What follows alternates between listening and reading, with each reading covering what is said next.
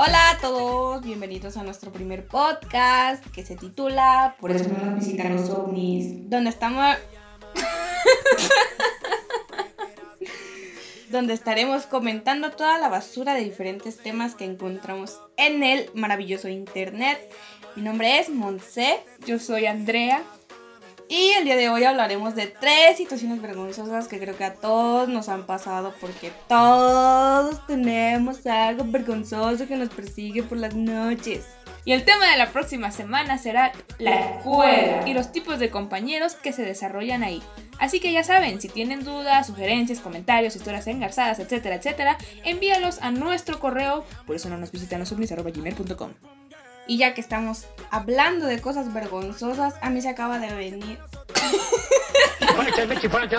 a mí se me viene a la mente una vez algo sobre un intercambio en la prepa. Era la última Navidad con mis compañeros y pues habíamos planeado un intercambio de tacitas. Eh, total, ya cuando llegó el momento de yo darle la taza a la compañera, me la acerqué y la abracé y le dije, ay, gracias, en lugar de que me lo dijera a mí.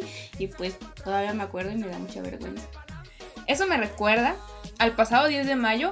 Yo le había hecho un pastel a mi suegris y pues fui a llevárselo a su casa. Me invitó a quedarme, pero le dije que me tenía que ir porque me tenía que ir a. A ver otra. me tenía que ir. Porque me tenía que ir. Porque me tenía que ir. a ver, ¿qué? me invitó a quedarme, pero le dije que me tenía que ir de viaje. Entonces, cuando nos despedimos, me dijo, que tengas buen viaje. Y le dije, gracias, igualmente. Por cierto, nos acaban de enviar una historia que tal vez a todos nos ha tocado presenciar, que es esta situación de ver cómo se putean a los amigos con la villa del cintu. Aquí se lo pasamos.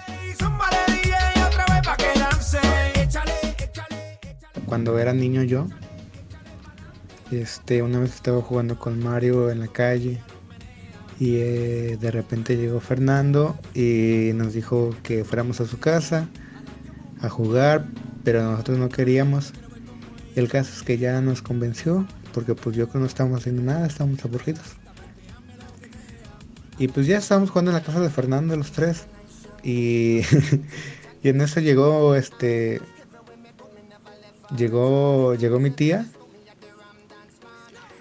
y pues este ella no sabía que estábamos allí y le habló a Fernando y ya cuando fue le dijo, ¿qué está haciendo? Y ya no sé qué le dijo porque lo llamó a su cuarto.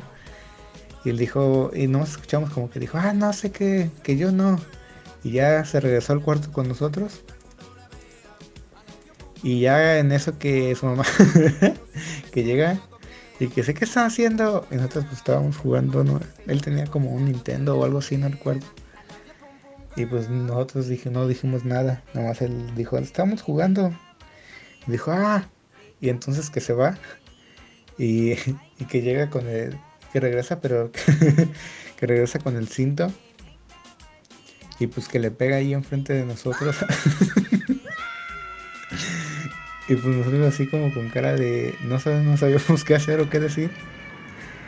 Eh, y pues ya que se va y que lo deja ahí todo golpeado. Y pues ya nosotros no sabíamos qué hacer, si pausar el juego o salirnos o no sé qué. El caso es que pues ya nos quedamos ahí como un ratito y él pues estaba llorando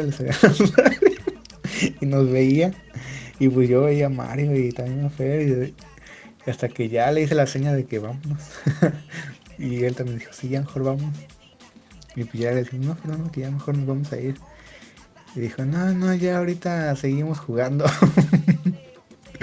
todo golpeado, todo que, bueno. Eh, y pues ya nos fuimos. A mí también me pasó. Mi mejor amiga de ese entonces vio cómo me pegaba mi sacrosanta madre, pero fue con una vara. Lo peor de todo es que uno como espectador no sabe qué hacer y nomás ves a tu amigo y todo golpeado. Eh, algo que también creo que la mayoría, bueno, a la mayoría nos ha pasado es que estás, es que estás hablando.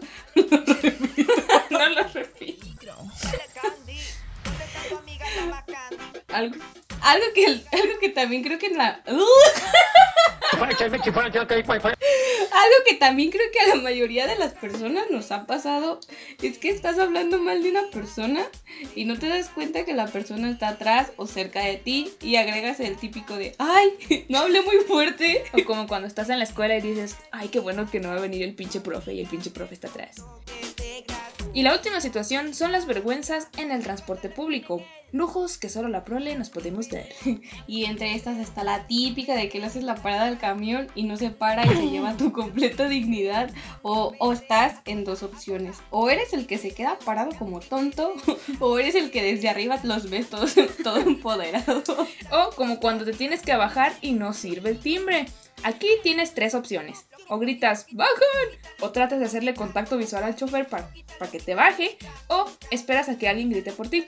Hay otra alternativa que es irte hasta adelante y bajarte por ahí, pero corres el riesgo de que el chofer te regrese y te diga, las paradas nomás son por atrás. ¿Sabes de qué me acordé también? De cuando te toca un camión con multiasientos todos craqueados y vas casi acostado o ves a las personas casi acostadas. Simón. Ha sido todo por hoy. Muchas gracias por escucharnos y si quieres participar contándonos tus experiencias con tus compañeros para el tema de la siguiente semana, envíanos un correo en por eso no nos visitan los ovnis arroba gmail.com. O a nosotras en nuestros Facebooks, arroba Andrea Lleverino y arroba Montse Cervantes. Tengan una buena semana y vuelvan a sintonizarnos el próximo sábado porque recuerden que hablaremos de esos típicos compañeros como la morra castrosa, El mollera sumida, el fragmentado, el que se cree influencer. etcétera, etcétera. Y recuerden amigos que por eso no nos visitan los. Adiós. sonrisita. Chao, chao.